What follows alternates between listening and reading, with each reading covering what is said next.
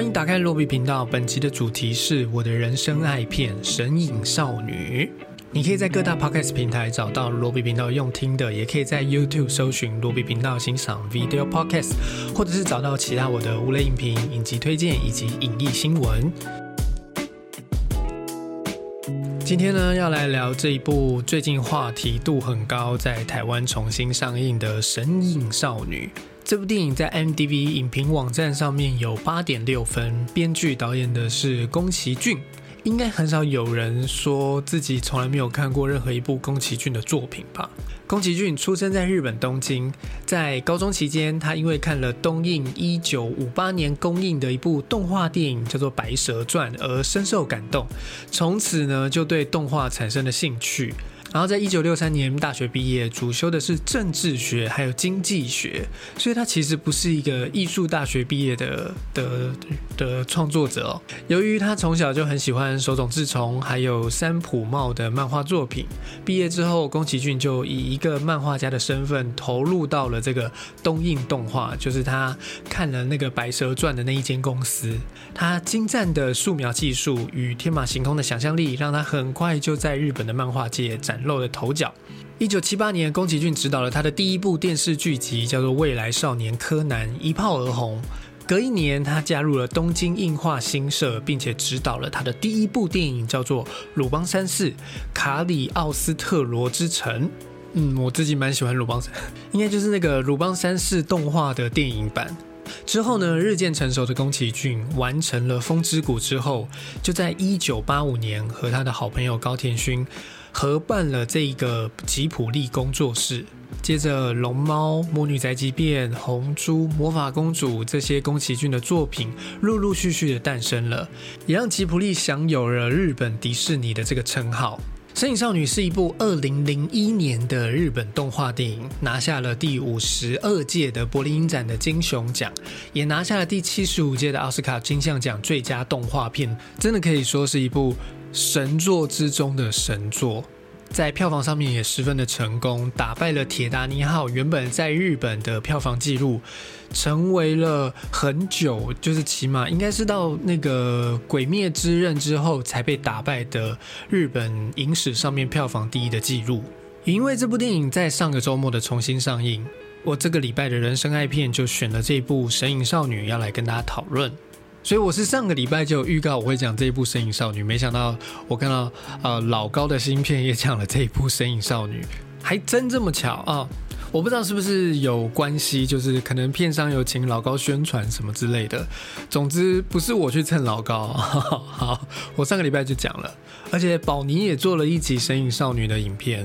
突然之间，这个《神影少女》的话题度好像很高，但不知道流量度高不高就是了。但不知道这个流量度高不高就是了，就等这一集出去之后，我们就可以看看了啊。老实说，虽然这部电影的票房很成功，可是当年我是没有进电影院去看这一部《神隐少女》的，可能当时还没有养成就是进电影院看动画片的习惯吧。尤其是这种，呃，那时候比较流行皮克斯吧，就是要看也要看那种三 D 动画片。你不会想要去看一个二 D 的这种手绘风格的动画片，但现在你从从回来看就会觉得哦，所以这一次我重新去电影院看了这一部《身影少女》，还拿到了这个台湾限定的精美海报，就贴在后面，你们看到哈，是我第一次进电影院去看这部电影。那我真的蛮推荐大家可以进电影院去看看这部动画有多经典。不管你是当年有没有看过，或者是你甚至是在两千年后出生的，你可能当然一定没有办法进电影院看过啦。我特别想要推荐给就是两千年后出生的年轻人去看看这部动画片有多经典。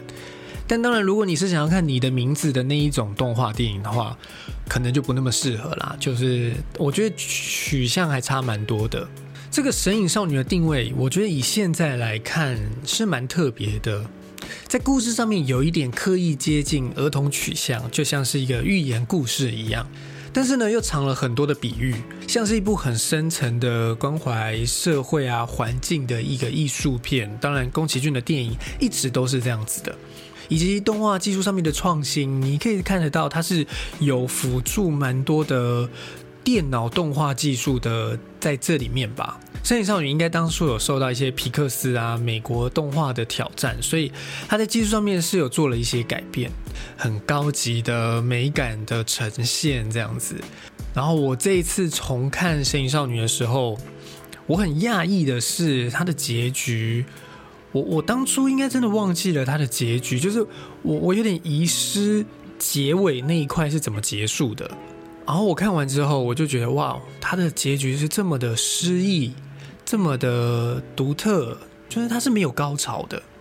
我不知道，如果你觉得自己很熟《身影少女》的话，你记不记得这部电影的结尾是发生了什么事情哦？就是他那个主角搭上火车之后，后面那一段发生了什么事情？我真的是不太有印象。去看之前，这一次看完之后，发现它是一个很美的结局。在这一段的桥段上面，我觉得做的很有特色。讲到这里，我还蛮想知道，就是在听节目的各位，关于这部《神隐少女》，你大概有多熟？是完全没有看过呢，或者是看过记得一些些？你可以说出钱婆婆住在第几站，还有谁跟千寻一起去了钱婆婆的家这些东西。好，你欢迎在下面留言告诉我。呃，我我没有礼物可以送你。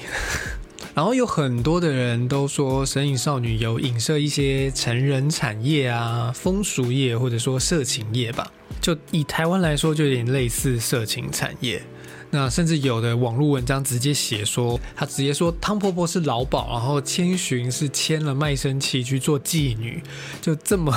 这么明明白白的讲的这么这样子，然后无脸男跟河神就是恩可，还有什么就是给给一些就是对爽完了之后给一些金钱啊之类的，我觉得这实在是有一点太耸动了。就你要这样想也可以，当然每一个人有自己的解释，然后这个解释也说得通，嗯，但这种解释我觉得就是那个最新三色、最辛辣、最苹果日报的那一种吧。我自己就不会想要讲这个部分啦，哈，所以我今天没有要讲这些东西，呃，大家可以自己去看，呃，可能其他人的影片都有讲这样子。我自己在看的时候，我反而觉得，因为我在看之前有看了这些做功课，有看到这些资料，然后我反而没有觉得电影侧重在这一件事情上面。我是觉得应该也没有，不然当年大家应该都看得出来。这就是一种很夸张、很有趣的谈资吧。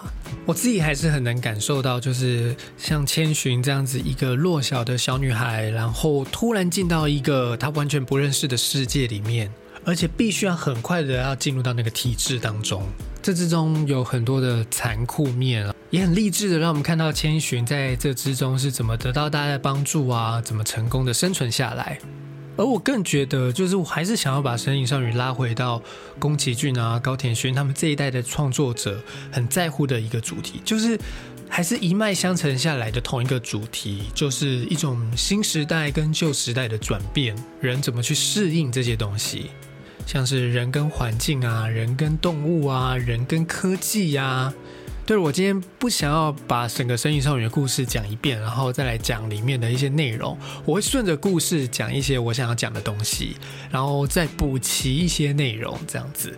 那第一点，我们还是先从开场来讲，《神隐少女》的开场跟《龙猫》的开场一样，都是在讲主角搬家，而且都是从都市搬到乡下的。不同于龙猫的两位姐妹是开开心心的搬到乡下来，然后神与少女的主角千寻，她是在车子上面一脸不情愿、不开心的被爸妈载到了这个地方。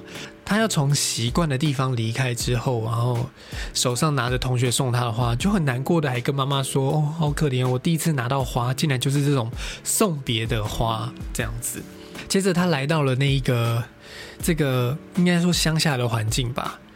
这里就让我想到我小时候去扫墓的情景，因为我小时候也是一个住在台北的小孩，然后我要扫墓的话是要回到屏东去扫墓的，所以就会见到很多平常不会见到的自然环境。在那个很乡野的环境当中，你是会感觉到一股神秘的力量在的。我不知道是不是因为那个小孩子会感受到什么东西，或者只是一个因为你很小，所以你对很多不知道的事物都很害怕。所以像千寻在车上看到的那个有给他一个特写那种路边的石像啊，或者是那些树下的神神纸啊。都有给人很神灵存在的感觉。那很明显的是让千寻感到不熟悉而且害怕的，这是我觉得开场很重要的一个点，就是这些自然的环境、传统的信仰，为什么会对一个现代的，为什么会对一个都市的小孩来说是一个有这样子的反应呢？起码以我的经验来说，就是在我小时候的时候，身为一个都市小孩，是离那些东西很远很远的。然后这里我们要来打脸老高一下。呃，就是我看老高的影片里面有讲到一个呃网友理论或者说网络谣言，就是千寻的妈妈在整个开场当中都没有正眼瞧过他一眼，是因为千寻之前掉到河里面去之后，然后有一只手伸下去救他，就是千寻的哥哥去救他，结果千寻被救起来之后，哥哥却死了，然后这个哥哥就是后来的白龙。而妈妈也就因为死了一个小孩的关系，所以对千寻有一些不喜欢的情感在这样子，所以造成了妈妈看起来好像从来没有用正眼瞧过他。首先，我觉得白龙跟千寻的关系绝对不是兄妹，因为电影中用了好几次男朋友女朋友的称呼去形容他们两个人关系，就所以应该是比较类似那个样子。日本人应该没有那种就是。兄妹可以在一起的嗜好吧，就是又不是冰与火的塔格利安家。我觉得他们的关系在电影中设定的就是青梅竹马的小情侣，再多一层兄妹会有一点怪怪的。然后妈妈并没有不喜欢千寻啊，我重看一次，并没有什么从来不用正眼看他这种事情。而且过隧道的时候，千寻还一直拉着妈妈的手。如果像老高讲的是那个样子的话，那妈妈应该会把千寻的手拉开吧。我觉得会有这种妈妈跟千寻关系比较疏远的印象，是千寻的妈妈这个角色设定的，她就是一个比较高冷气质的贵妇吧。那我觉得这是要形容这个妈妈是都市人而已，就是说明这一家人是从都市搬过来的。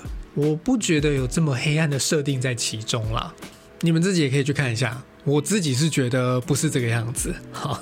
而电影的第一段就是一家，电影的第一段就是千寻一家人误打误撞的进入到这个地方，然后爸爸妈妈乱吃东西变成了猪。黑夜降临之后，神灵们就来到这里，我们就可以看到出现了很多这种对我们来讲看起来是妖魔鬼怪，但是在电影之中称呼他们是神的这些东西。我想可能日本的神灵是比较接近道家的那种思想，就是万物皆有神的概念。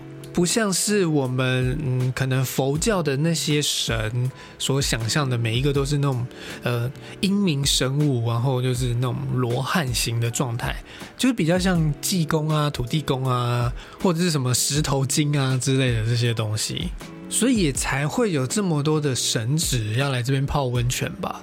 然后白龙出现了，救了千寻。千寻借着白龙交给他的，跟汤婆婆不断的说着自己要留下来工作之后，就成功的被留下来了。看到这里，我有一个很大的发现，就是，哎，《身影少女》是一部很可怕的社畜养成记，哎，他先是告诉你，不工作你就会变成动物吃掉，然后一定要有一份工作才能留下来，活在这个汤油屋里面。我想小朋友看这一点应该会觉得蛮恐怖的，但对大人来说，这就是人生啊。然后每天任劳任怨、日复一日的工作，成为整个庞大机器下的一颗螺丝钉，而且为了工作放弃了你身为人的其他需求。油屋内的所有的员工都是跟汤婆婆签约来工作的。我觉得他们之中有一个很大的特色，就是大概除了锅炉爷爷跟白龙之外。他们眼中最重要的就是钱，对，就是对这些社畜来说，我工作努力的目标就是钱。当然，对汤婆婆来说，除了她的宝宝之外，最重要的东西也是钱。你可以看到她每天都在那边算账、点账，点的很开心。整个油屋就是一间唯利是图的公司，然后里面所有的员工都是向前看这样子。那这个公司，我想当然小的是在隐喻吉普力自己吧，大的就是在隐喻整个日本的动漫产业，再大甚至可以隐喻到整个日本社会来的这个状态。那很多人也讲了，《身影少女》就是借由油屋这一间娱乐产业，或者说风俗业。呃，网络上面有一篇文章就讲说，宫崎骏就讲到，要描写现今的世界的话，我觉得最适合的就是风俗业了。日本不就像是整个由风俗产业所构成的社会吗？我觉得以二零二二年的眼光来看，不只是日本，应该是全世界都是这个样子的。这种擦边球卖弄性感的风俗业、娱乐业，不就是整个网络时代的潮流趋势吗？整个网络上面最好卖，也是最容易被禁止的，除了仇恨就是色情了。之后，千寻进入到油屋当中，首先他要开始学习待人处事。他一开始被所有的人都说是一个没有礼貌的小女孩，除了被那个学姐骂，也被汤婆婆骂。这一点老实说，真的还蛮重要的。就是我觉得礼貌这件事情，然后被发配到去处理最辛苦的工作。当然一开始最菜去做这种事情，蛮合理的这样子。然后遇到了那个其实是老河神的腐烂神。在油的全体合力，大家一起拔河之下，就把这个河神给拯救了。这样子，然后也很谢谢千寻发钱给大家，然后还送了给他一个苦丸子。我还是不知道为什么送他那个苦丸子啊。河是神隐少女当中重复出现的符号，所以河这个东西很重要。白龙也是河神，不过里面有说是一条已经不存在了、被盖成高楼的河川。讲到这里的时候，应该就是整片的高潮结尾了，就是白龙终于想起来自己是谁的这一段。这里也是我当年看完之后最喜欢的一段。其实把这两个河神的故事连接在一起，你就可以知道宫崎骏想要讲的那一个创作思想，它的主旋律，它的主旨，它的主旨还是在讲一个对过去旧时代的缅怀。啊，其实我觉得宫崎骏能在华人世界这么成功，有很大的一部分也是他抓中了这一个怀旧的关键字。但是宫崎骏的怀旧不只是怀旧，不只是怀念哪一个美好的时代而已哦，就是更多的他是怀念那一个儿时的纯真，以及人跟大自然的连结。神隐少女之中的这种神灵世界啊，就是一个很大自然的神力。过去的人曾经跟这些大自然中的神明是紧紧相依的。讲到这里，就让我想到上礼拜讲的《末代武士》里面讲到的武士道，也是讲说神或者说那个道就存在于这个神奇的大自然之中，以及每一个呼吸的吐纳之间。这样或许你就会更明白宫崎骏心中向往的那个旧时代的思想是什么，他怀念的那一个乌托邦是什么。天空之城、风之谷、龙猫到神影少女，都是一个这样子现代化的社会，去回追过往传统的日本旧时代。神影少女之中，让人感动的是，这个旧世界带给了主角千寻很大的转变，让她从一开场没有办法接受搬家的十岁小女孩，成长了，勇敢的去迎接未来的下一个改变，也永远记得这样子的一个世界依旧存在。只是可能暂时会在你繁忙的生活中想不起来，就像是美好单纯的童年一样，我们都记得，不可能忘记，只是想不起来而已。那这也是我对千寻还有白龙他们之间关系的想法。白龙是一个童年美好的集合，清澈的溪水、蓝天、凉爽的风，还有青梅竹马的玩伴。这些东西你可能现在想不起来了，但只要你找到当初的那一条小溪，就会全部都记得了。然后真正的魔法是最后钱伯伯送给千寻的那个一针一线从纺纱开始的纯手工制作的手环。宫崎骏还是很在乎，就是手工制作的那个感觉哦。对我觉得也是在讲，他还是偏好传统手工绘制的动画，而非当时流行的那一种皮克斯的电脑动画。我中间是不是漏了什么？无脸男，好，还是要讲一下无脸男吧。就是大家很喜欢这个角色，我觉得为什么有很多的人喜欢这个角色呢？因为就是他很接近自己嘛，就是他是在整出戏当中最接近凡人的一个人，没有存在感，卑微，然后但是却被主角给注意到了，他之后就奋力的讨好千寻。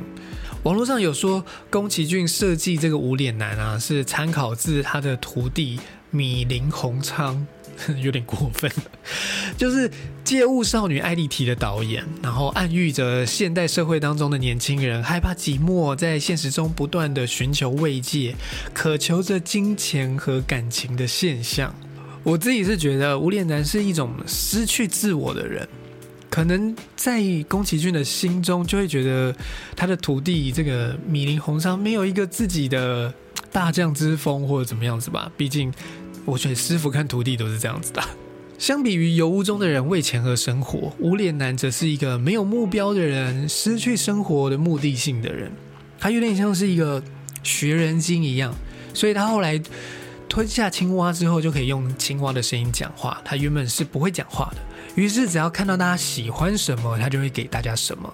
但是遇到千寻之后，他就踢到铁板了。千寻说自己什么都不想要，他说：“你给的东西不是我想要的。”但是千寻的什么都不想要，是因为自己知道自己要的是什么。他要的是白龙，所以他说：“我想要的你给不了。”这就让无脸男更迷恋千寻了，因为他有自己的目标，他知道自己要什么，而不是人家要什么他就要什么。他要的是独一无二的东西。无脸男吃了千寻给他的苦丸子之后，被打回原形，把所有虚胖的那些东西通通给吐了出来，只剩下原来自己拥有的空虚和寂寞。于是他就开始跟着千寻一起旅行，然后来到了钱婆婆家，意外的被收留了，证实他有了依归，有了归属。虽然目前还是一个没有脸的家伙，还不知道自己是什么。我还蛮开心，无脸男的结局就只是这个样子，就是没有让他最后有一个大变身啊，或者是什么转化，或者是什么对转身之类的这样子，就是不用那么急急忙忙的去寻找自己的目标，自己是谁，你可以慢慢的来。好，我们来看看《神隐少女》在奇魔电影的网页上面，它有两个页面，一个是二零零一年的，一个是就是今年的，就是重映之后，它有了一个新的页面哦。在二零二二年的网友评分是四点四分，但是目前只有六个人投票。然后在二零零一年的呢是四点六分，稍微高一点点，有几个？有四百多个人投票。好，我们先来看这一个五颗星的评论。《神隐少女》虽然是动画，宫崎骏虽然想拍给孩子看，但是也放了很多耐人寻味的观点。其实我们每一个人都跟千寻一样平凡，但却可以因为勇敢面对生命中的一切考验，激发出自己的那个良善和不平凡的一面。是的，我们都可以开始寻找属于你们自己的平凡吧。再来，这是一个二零一五年的留言，它也是五颗星。前几天因为无聊，所以从 PPS 找了宫崎骏的电影来看。哇，是 PPS 好久没有听到，就选了我看不腻的《神隐少女》。我只能说，怎么看真的都看不腻。我喜欢它结局的手法，真的很棒。这是我看过有史以来结局最好的一部电影。他跟白龙手放开的那一刻，真的很感人。想想不能回头道别，而且又是这么不可思议的一切就要结束了。要是我的话，一定会在分别的那一刻大哭，并且好好的跟他道谢。这是多么不可思议的故事，真的好看。这个页面好像是一五年才创建的，所以最早的留言只有到一五年。我看到有一个留言写：“我喜欢《身影少女》，请问《身影少女》有第二集吗？”嗯，暂时没有。但其实我刚刚讲这个故事，我觉得蛮适合有一个第二集的。那这个第二集看看可不可以是就是过了几年啊？一零一年嘛，所以真的是过了二十年，对，二十几年之后的一个续集。那千寻都已经就是可能当了妈妈，生了几个小孩，或者是变成了一个什么社畜中阶主管啦，然后再回到那个世界一趟，再回到那个油污的世界一趟，看看会变成什么样子。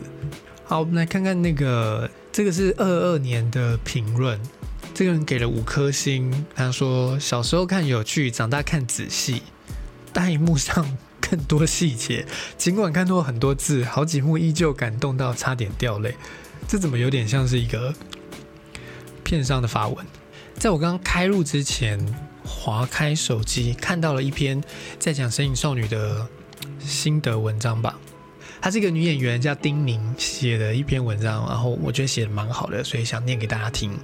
你也可以自己去点书上面找她的文章哦。在极大的痛苦之下挤压下来的光亮，就是人性的价值。《神隐少女》电影版是一定要看的。如果宫崎骏的电影只能挑一部带孩子去看，那一定是《神隐少女》。要带孩子去看电影的前一天，两个小男孩还没看过，我找了预告给他们看，他们看了看，摇头苦笑。汤婆婆说：“你们如果不认真工作，我们就把你变成动物。”我们觉得动画离现实世界很远吗？没有，柬埔寨世界不就是这样？柬埔寨事件不就是这样？人像动物被卖来卖去，甚至被任意取走身体的部分。哇，是多罗罗吗？好恐怖！#hashtag 千寻，一个胆小、任何事都要父母陪伴的孩子，为了要救出父母，贪然没有控制的父母，成了一个卖力工作、努力付出、坚持用自己的力量处理事情的人。我非常喜欢白荣拿饭团给他吃的时候，我也很喜欢那一段。他一边哭一边努力的把饭团吃下去，他很害怕也很悲伤，不知道该怎么办。